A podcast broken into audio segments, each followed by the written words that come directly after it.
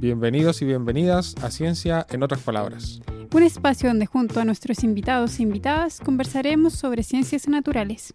Mi nombre es Elim Musle. Y yo soy Daniela Lazo y los invitamos a hablar de ciencia en otras palabras.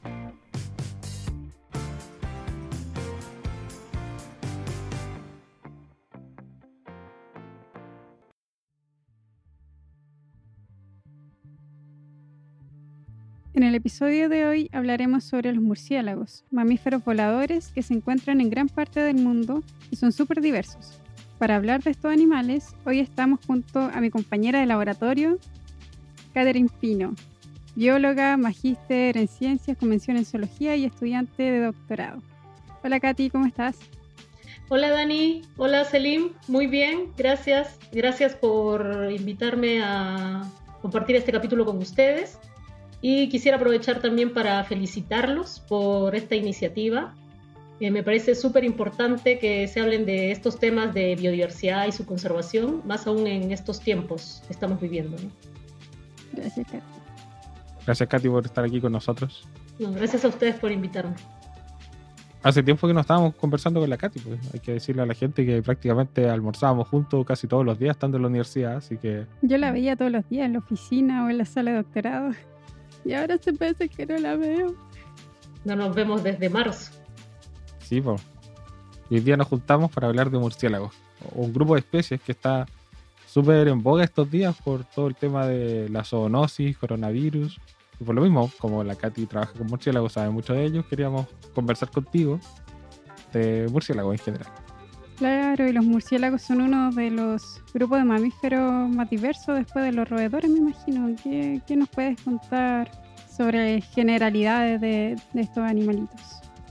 Sí, eh, justamente como mencionas, Dani, una de las particularidades de este grupo de mamíferos es que conforman la quinta parte de la riqueza de todos los mamíferos del mundo. Entonces, eh, son altamente diversos en número de especies y comprenden una parte importante de la diversidad total de los mamíferos, pero también de las diversidades eh, locales a nivel comunitario. Eh, otra de las características importantes es que además de que son muchas especies, también son altamente diversos en, en cuanto a su morfología, en su ecología, en los nichos tróficos, distintos nichos tróficos que, que, ocupan. Entonces eso los hace un grupo eh, súper importante dentro de los mamíferos. Nichos tróficos vienen a ser como de qué, de qué se alimentan, ¿cierto? Sí, exactamente. Esa es que la, la dieta que, que, tienen las distintas especies de este grupo. Y esa es una de las de las características más importantes, digamos, porque este, este grupo dentro de los mamíferos tiene una de las eh, dietas más diversas dentro de todos los mamíferos, o sea, que las hay especies que se alimentan de frutas, especies que se alimentan de néctar de las flores y al mismo tiempo las polinizan. Eh, esto mismo que hacen los picaflores de día, los murciélagos lo hacen de noche. También hay especies eh, carnívoras y algunas altamente especializadas que, por ejemplo, se especializan en alimentarse de ranas, otras que se alimentan de aves, ratones o incluso otros murciélagos. Y hay otras especies también que tienen altamente especializadas y se alimentan de peces, ¿no? Y para eso tienen algunas adaptaciones específicas como sus patas traseras, las extremidades eh, posteriores son altamente desarrolladas y eso les permite capturar eh, las presas en cuerpos de agua.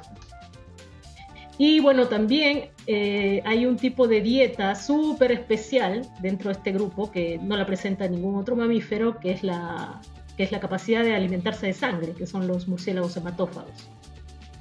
Entonces, eh, en ese sentido, es un grupo altamente diverso en el, en, el, sentido ecológico de, los tipos de dietas que presentan. Eso a mí me, desde chico como que siempre me fascinó. Y a mí me pasó, tengo que hacer una confesión de que cuando yo era más niño no podía entender la diferencia entre un murciélago y un vampiro. Porque veía, yo veía los, dibujos animados, las películas, todo esto, porque los murciélagos han inspirado mucho la ciencia ficción, las historias de terror, Drácula y todo el cuento. Yo no podía entender cuando chico cuál es la diferencia entre un murciélago y un vampiro.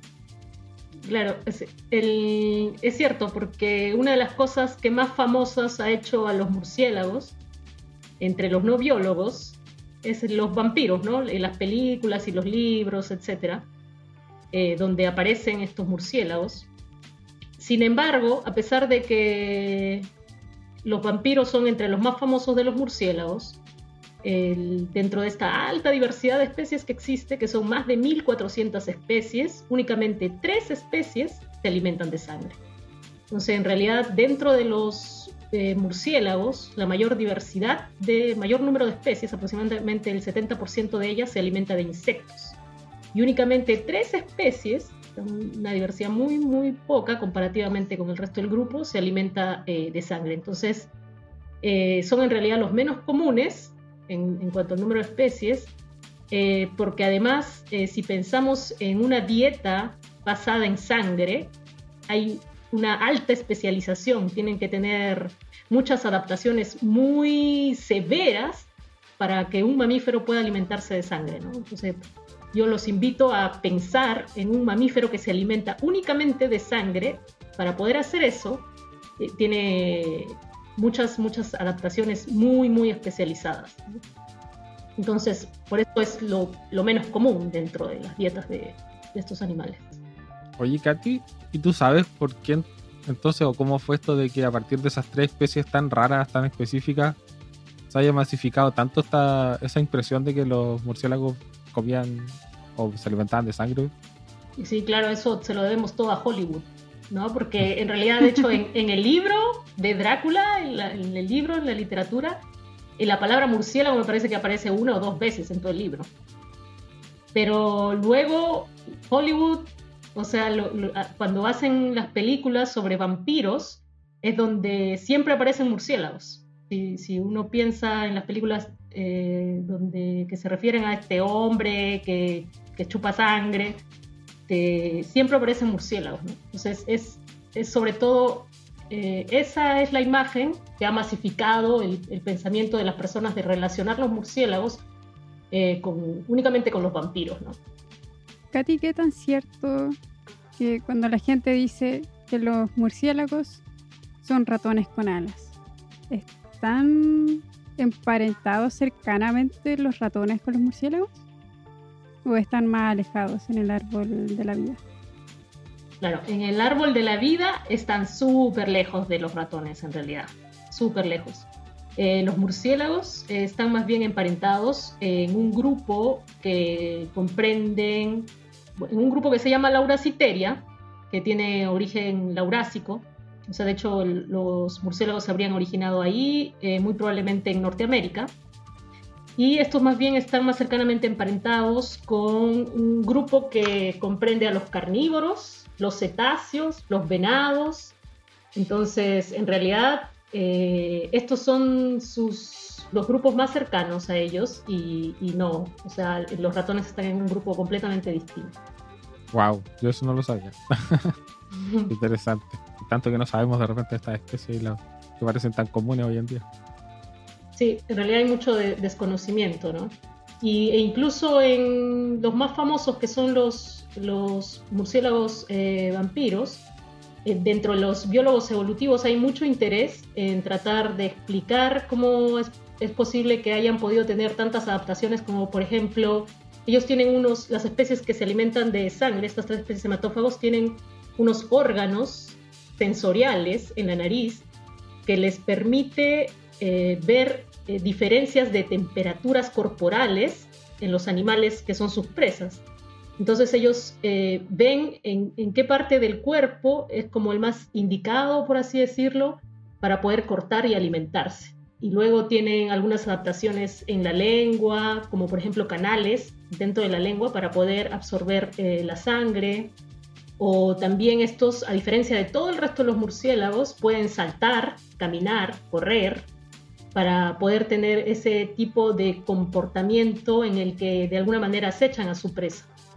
Y eh, además eh, presentan otras adaptaciones como por ejemplo anticoagulantes en su saliva para poder impedir que la sangre se coagule y poder alimentarse de ella. Y otra cosa interesante de estos es que tienen una conducta altruista. Porque este tipo de dieta, un murciélago con este tipo de dieta se ha visto que no puede estar sin alimentarse más de dos días porque puede morir. Entonces, eh, a veces en las colonias, estos grupos forman grupos grandes de entre 20, 50, 40, generalmente duermen en cuevas. Y cuando hay alguno de los individuos del grupo que no se alimenta, otros miembros del grupo, de la colonia, eh, regurgitan lo que, de lo que se alimentaron esa noche y lo comparten con los otros. Esa es una conducta que se ha visto en, en estas especies, ¿no? Qué bacán. Y con respecto a eso, Katy, ¿todos los murciélagos son sociales? ¿Todos viven en colonias o hay especies igual que son solitarias? No, en general eh, todas las especies son sociales, pero sí varía mucho el número de las colonias. Entonces, hay colonias de millones de individuos gigantescas con récords de, números de colonias para, mamíferos, de millones, estamos hablando de millones de individuos pero también hay otras especies en que sus colonias son muy pequeñitas. Estamos hablando más bien de grupos familiares pequeños, como 6, 7, 5 individuos. Entonces eso varía mucho, pero en general son animales muy sociales. Y otra cosa que se destaca mucho de los murciélagos es la ecolocalización. ¿A qué nos referimos cuando hablamos de ecolocalización? este es eh, uno, de las características más importantes dentro de este grupo. Y la ecolocalización es eh, un sentido que les permite orientarse en la oscuridad. Y en el fondo en lo que consiste es, eh, ellos emiten sonidos y estos sonidos rebotan y retornan a ellos en forma de ecos. Luego estos ecos se transforman en el cerebro en imágenes de su entorno. ¿no? Y es así eh, que ellos se orientan y se alimentan también a, partir de este sentido de la ecolocalización. Es súper interesante porque de cierta forma eso tiene que haber inspirado a los mismos barcos, por ejemplo, o a los mecanismos que se usan en los barcos para localizar eh, peces o para conocer el entorno de lo que está bajo el agua, que es un lugar que realmente no podemos ver más allá de unos cuantos metros de profundidad y poder conocerlo a través de ondas también que rebotan y que nos muestran ciertas señales de, cómo es el, entorno ahí. Sí, exactamente. Es como el mismo, el mismo mecanismo el, es el que tienen los murciélagos, ¿no? Bueno, y hace poco escuché que los murciélagos, los megaquirópteros, los más grandes, creo que no ecolocalizan.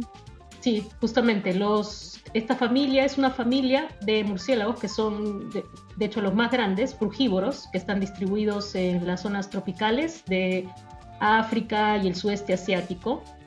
Y esta es la familia Ateropodide o la famosa familia de los zorros voladores. Entonces, en este grupo tiene la particularidad que son murciélagos que no ecolocalizan, eh, como tal, no ecolocalizan, y además presentan los ojos, son de tamaño muy grande y son más bien de hábitos crepusculares, un poco más crepusculares, este, como ya a partir desde las 5 de la tarde uno ya puede ver que, entran en mayor actividad. Y, pero además en algunas especies de este grupo se ha observado que hacen, eh, generan algunos clics, como em, emiten algunos sonidos, pero con la lengua.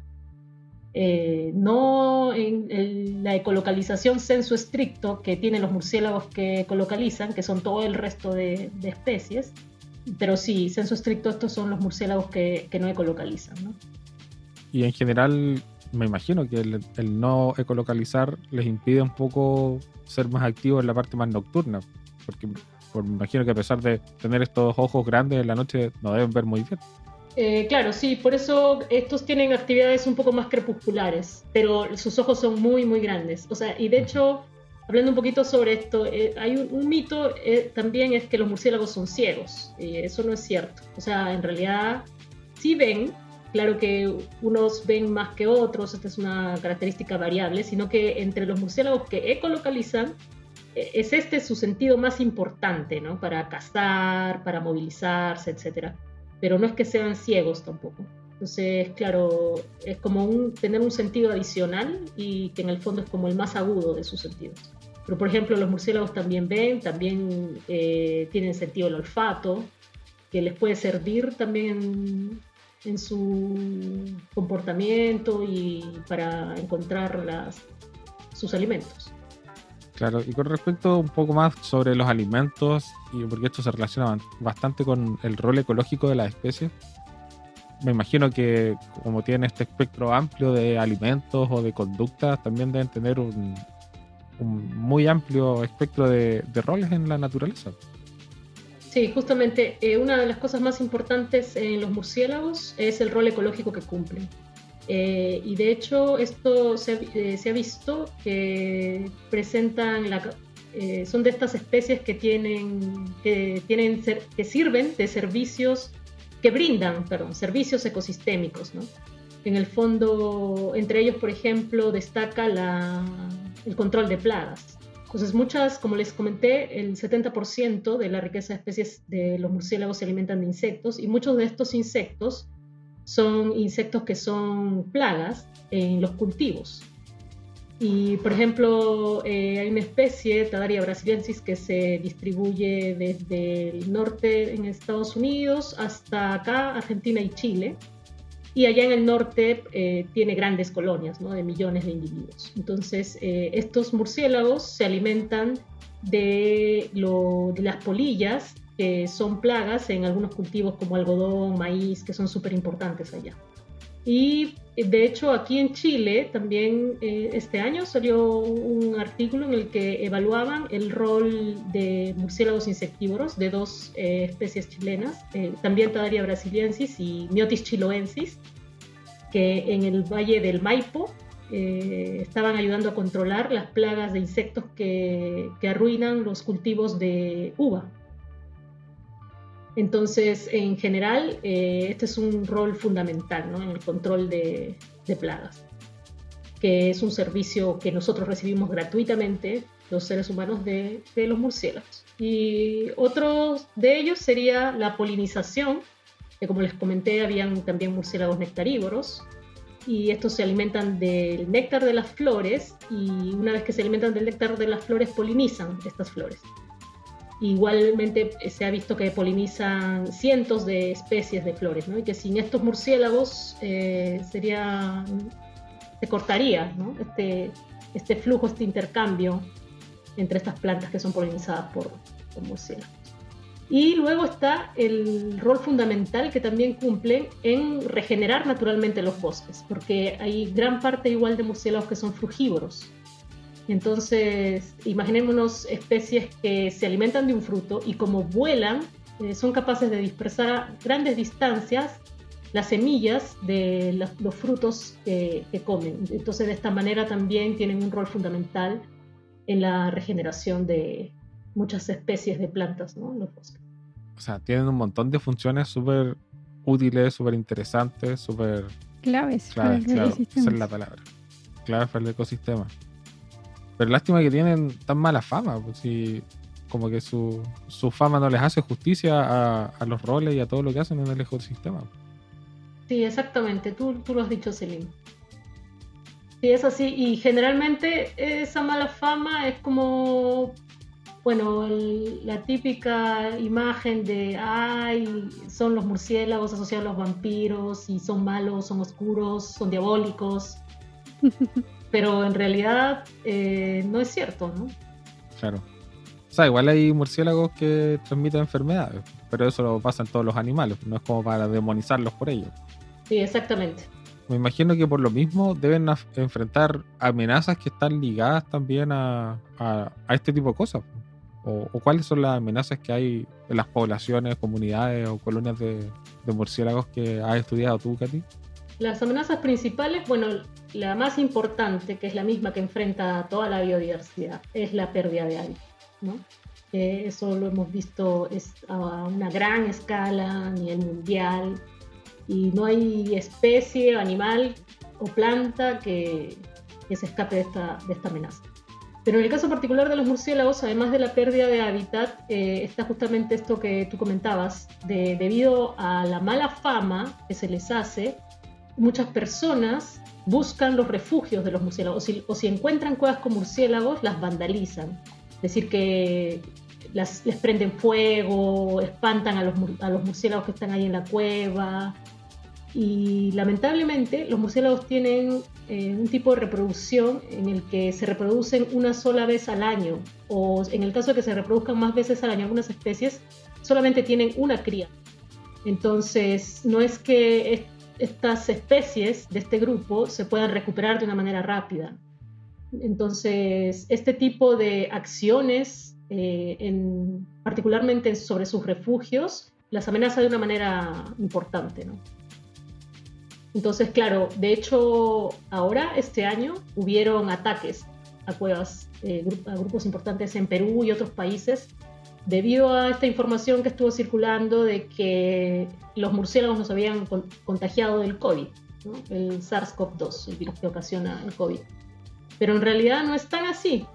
El tema es que a veces la gente se cree los memes que circulan en las redes sociales. Entonces apareció un meme eh, en el que ahí aparece una chica comiendo un murciélago diciendo que los chinos andaban comiendo murciélagos y por eso nos contagiamos del COVID. Y lo cierto es que no, no aún no se sabe cuál habría sido el origen del, del virus que está, por el que estamos ahora todos en, en esta pandemia. ¿no? Y además el problema es mucho más profundo porque en China están estos mercados de, animales que son de distintas especies y además hay mucha pérdida de hábitat, entonces los animales salvajes cada vez se van acercando más a la ciudad y pueden interactuar con estos otros animales e ir pasándose patógenos, por así decirlo, y que puede pasar a ser una zoonosis como lo que estamos viendo hoy en día. Exactamente. O sea, en el fondo, hemos como humanos hemos tratado de buscar un culpable y lo más fácil ha sido, ah, no, la culpa es de los murciélagos. Y lo cierto es que la culpa no es ni de los murciélagos, ni de los pangolines, ni, ni de ningún animal de la fauna silvestre. En realidad, los culpables somos nosotros, los seres humanos. Y la forma en la que estamos presionando la biodiversidad, los ecosistemas, a un punto en el que es completamente insalvable. Entonces, en realidad, si necesitamos encontrar un culpable para lo que está sucediendo, el único culpable, los culpables somos nosotros. Y entonces hay que tratar de empezar a pensar más bien en soluciones que lleven a la conservación de la biodiversidad, de los ecosistemas, y políticas duras que, controlen el tráfico de especies silvestres, que es otro de los problemas más importantes y que puede ocasionar pandemias como esta. Y te quería preguntar sobre qué visión tienes tú de cómo podríamos en el futuro reivindicar a los murciélagos, porque después de esta pandemia yo creo que van a estar, su reputación va a estar más baja aún de lo que ya está. ¿Qué se te ocurre a ti que podríamos hacer para para mejorar esa visión de los murciélagos en el público en general. Iniciativas como esta, como la que ustedes tienen, de poder ah, hablar con la gente sobre estos temas, es muy importante, ¿no? O sea, ya no quedarnos en la, en la plática de entre biólogos de, oye, Katy, ¿qué, cuéntame más sobre los murciélagos y, y, listo, ¿no? Sino más bien hablar sobre estos temas eh, con todas las personas, con mi vecino, con mi familia. Y ahora que, por ejemplo, ustedes y todos los que nos están escuchando eh, saben de la importancia de los murciélagos y del rol ecológico que cumplen, también sean personas que lleven el mensaje a, todos sus conocidos. Oye, mira, ¿saben qué? Escuché que en realidad los murciélagos, gracias a ellos, nos controlan eh, las plagas, polinizan flores, dispersan semillas y entonces en realidad no, no son malos, eso, eso no es así. Entonces, eso, esa, esa me parece que es eh, una de las formas más sencillas y de primera mano para ayudar a, que los murciélagos tengan la fama que merecen con justicia. Claro, yo creo que el episodio de hoy se va a llamar algo así como reivindicando a los murciélagos porque, porque parece que en eso estamos. Oye, Katy, esto es algo que quizás deberíamos te preguntado al principio, pero no lo hicimos. Pasando a lo más personal. sí, pasando a lo más personal. ¿Desde cuándo estás estudiando murciélagos y qué te motivó a estudiar estas especies? Bueno, eso se remonta como al año 2009, cuando yo entro a trabajar eh, a la colección científica del Museo de Historia Natural de la Universidad Nacional de San Agustín en Arequipa, en Perú. Entonces entré a trabajar en la colección y a trabajar con mamíferos. Y una vez en la colección, bueno, eh, realicé al principio mucho trabajo de curatoría de especímenes, que en el fondo es eh, determinación de los especímenes, catalogación, etc. ¿no? Y ahí fue cuando empecé a conocer los murciélagos, el grupo de los murciélagos que teníamos en la colección. Y después, más adelante, tuve la oportunidad, como parte de las actividades de la colección, de salir mucho a terreno, a expediciones que me llevaron a muchos distintos ecosistemas en Perú y entre ellos la selva. Y bueno, fue ahí cuando terminé de encontrarme con ellos y, quedé impresionada por, por esa gran diversidad morfológica que presentan. Y claro, fue muy distinto verlos ahí en vivo que en especímenes en la colección.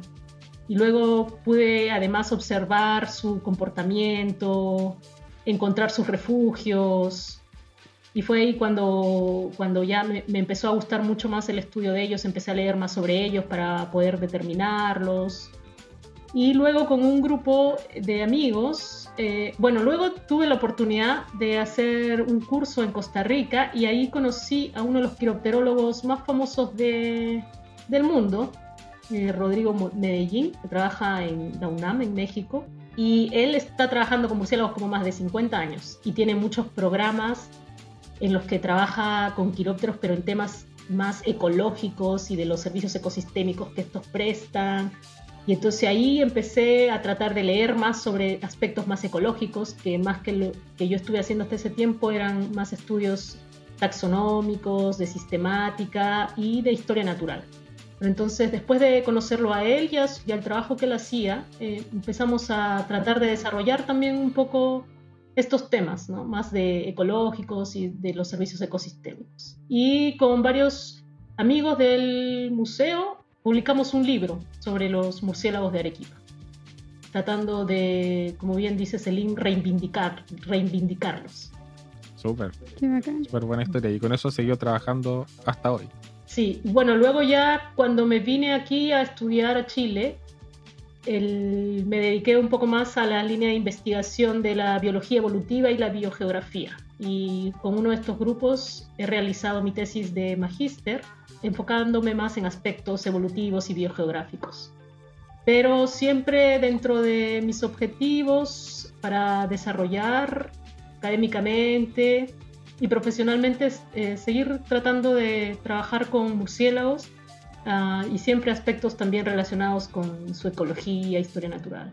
Un súper bonito grupo de estudio. Sí, sí, es súper interesante porque tiene preguntas muy interesantes aún, poco resueltas en distintos aspectos de tanto de su comportamiento como de su ecología y su evolución.